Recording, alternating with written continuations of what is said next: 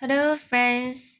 Today I want to share another new story The BFG Roald Dahl, illustrated by Quentin Blake. So let's get started. The witching hour. Sophie couldn't sleep. A brilliant moonbeam was slanting through a gap in the curtains it was shining right on her pillow, onto her pillow. It was shining right onto her pillow. The other children in the dormitory had been asleep for hours. Sophie closed her eyes and lay quite still. She tried very hard to doze off. It was no good. The moonbeam was like a silver blade slicing through the room onto her face. The house was absolutely silent. No voices came up from downstairs. There were no footsteps on the floor above either. The window behind the curtain was wide open, but nobody was walking onto the pavement outside. No cars went by on the street. Not the tiniest sound could be heard anywhere. Sophie had never known such a silence. Perhaps, she told herself, this was that what they called the witching hour. The witching hour, somebody had once whispered to her, was a special moment in the middle of the night when every child and every grown up was in a deep, deep sleep, and all the dark things came out from hiding and had the world to themselves. The moonbeam was brighter than ever on Sophie's pillow. She decided to get out of bed and close the gap in the curtains. You got punished if you were called out of bed after lights out. Even if you said you had to go to the lavatory, that was not accepted as an excuse, and they punished you just the same. But there was no one about now Sophie was sure of that. She reached out for her glasses that lay on the chair beside her bed. They had steel rims and very thick lenses, and she could hardly see a thing without them. She put them on.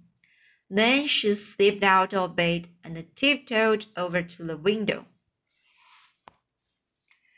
When she reached the curtains, Sophie hesitated she longed to duck underneath them and lean out of the window to see what a world looked like now that the witch hour was at hand. She listened again. Everywhere it was deathly still. The longing to look out became so strong she couldn't resist it. Quickly, she ducked under the curtains and leaned out of the window. In the silvery moonlight, the village street she knew so well seemed completely different.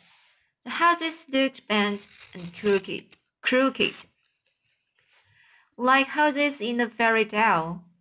Everything was pale and ghostly and milky white.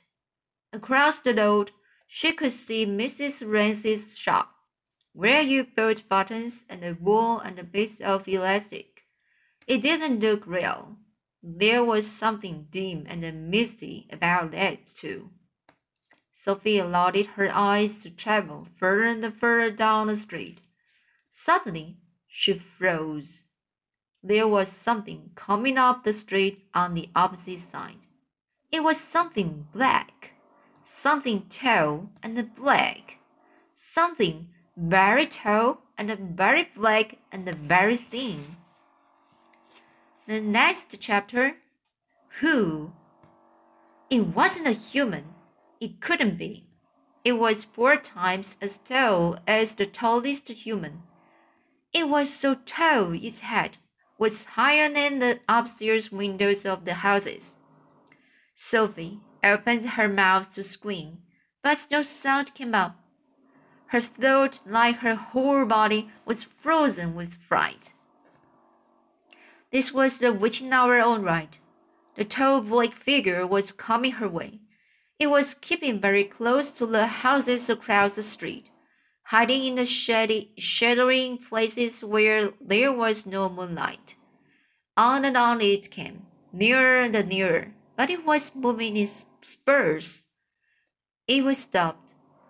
Then it would move on. Then it would stop again. But what on earth was it doing? Aha! Sophie could see now, now what it was up to. It was stopping in front of each house. It would stop and peer into the upstairs window of each house in the street. It actually had to bend down to peer into the upstairs windows. That's how tall it was. It would stop and peer in. Then it would slide on to the next house and stop again and peer in and so on all around the street. It was much closer now, and Sophie could see it more clearly. Looking at it carefully, she decided it had to be some kind of person. obviously, it was not a person. It's not. It was not a human, but it was definitely a person, a giant person, perhaps Sophie stared hard across the misty moonlit street. The giant, if that was what it was, was wearing a long black cloak. In one hand, he was holding what looked like a very long, thin trumpet. In the other hand, he held a large suitcase. The giant had stopped now right in front of Mr. and Mrs. Goochey, Goochey Goochey's house. The Goochey's had a green greengrocer's shop in the middle of the high street, and the family lived above the shop. The shop. Sorry, sir. And the family lived above the shop. The two Goochey, children slept in the in the upstairs front room. Sophie knew late. The giant was peering through the window into the room where Michael and Jane Goochey were sleeping. From across the street, Sophie watched and held her breath. She saw the giant step back a pace and put the suitcase down on the pavement. Pavement. He bent over and opened the suitcase. He took something out of it. It looked like a glass jar one of those square ones with a square top. He unscrewed the top of the jar and poured what was in it into the end of the long trumpet thing. Sophie watched, trembling. She saw the giant straighten up again, and she saw him poke the trumpet in through the open upstairs window of the room where the Goochey children were sleeping. She saw the giant take a deep breath and poof he blew through the trumpet. No noise came out, but it was obvious to Sophie that whatever had been in the jar had now been blown through the trumpet into the Goochey children's bedroom. What could it be? As the giant withdrew the trumpet from the window and bent down to pick up the suitcase, he happened to turn his head and glanced across the street. In the moonlight, Sophie caught a glimpse of an enormous, long, pale, wrinkly face with the most enormous ears. The nose was as sharp as a knife, and above the nose there were two bright, flashing eyes, and the eyes were staring straight at Sophie. There was a fierce and a devilish look about, about them. Sophie gave a yelp and pulled back from the window. She flew across the dormitory and jumped into her, her bed and hid under the blanket. And there she crouched, still as a mouse, and tinkling a murmur. So, the next one. The next chapter, the snatch. snatch. Under the blanket, Sophie waited. After a minute or so, she lifted the corner of the blanket and peeped out. For the second time that night, her blood froze to ice and she wanted to scream, but no sound came out. There at the window, with the curtains pushed aside, was the enormous, long, pale, wrinkly face of the giant person, staring in. The flashing black eyes were fixed on Sophie's bed. The next moment, a huge hand with pale fingers came snaking in through the window. This was followed by an arm, an arm as thick as a tree trunk, and the arm, the hand, the fingers were reaching out across the room towards Sophie's bed.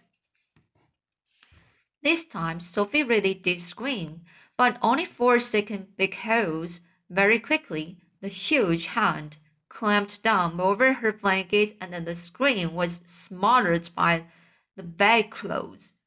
Sophie, crouching underneath the blanket, felt strong fingers grasping hold of her and then she was lifted up from her bed, blanket and all, and whisked out of the window. If you can think of anything more terrifying than that happening to you in the middle of the night, then let's hear about it. The awful thing was that Sophie knew exactly what was going on, although she couldn't see it happening. She knew that a monster or a giant with an enormous long pale wrinkly face and dangerous eyes had plucked her from her bed in the middle of the witching hour and was now carrying her out through the window smothered in a blanket. What actually happened next was this. When the giant had got Sophie outside, he arranged the blanket so that he could grasp, grasp all the four corners of it at once in one of his huge hands, with Sophie imprisoned inside. In the other hand, he seized the suitcase and the long trumpet thing, and off he ran. Sophie, by squirming around inside the blanket, managed to push the top of her head out through a little gap just below the giant's hand. She stared around her. She saw the village houses rushing by on both sides. The giant was sprinting down the high street. He was running so fast, fast his black cloak was swim, streaming out, streaming out behind, behind him like the wings of a bird. Each stride he took was as long as a tennis court. Out of the village he ran, and soon they were racing across the moonlit fields. The hedges dividing the fields were no problem to the giant. He simply strode over them. A white river appeared in his path. He crossed it in one flying stride. Sophie crouched in blankets, peering out.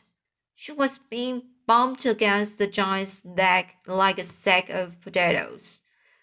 Over the fields and the hedges and the rivers they went, and after a while a frightening thought came into Sophie's head. The giant is run, running fast, she told herself, because he's hungry and he wants to get home as quickly as possible, and then he will have me for breakfast. So that's today. Three chapters. Uh, I hope you like this story and then that is uh, I will uh, continue it next time. See you.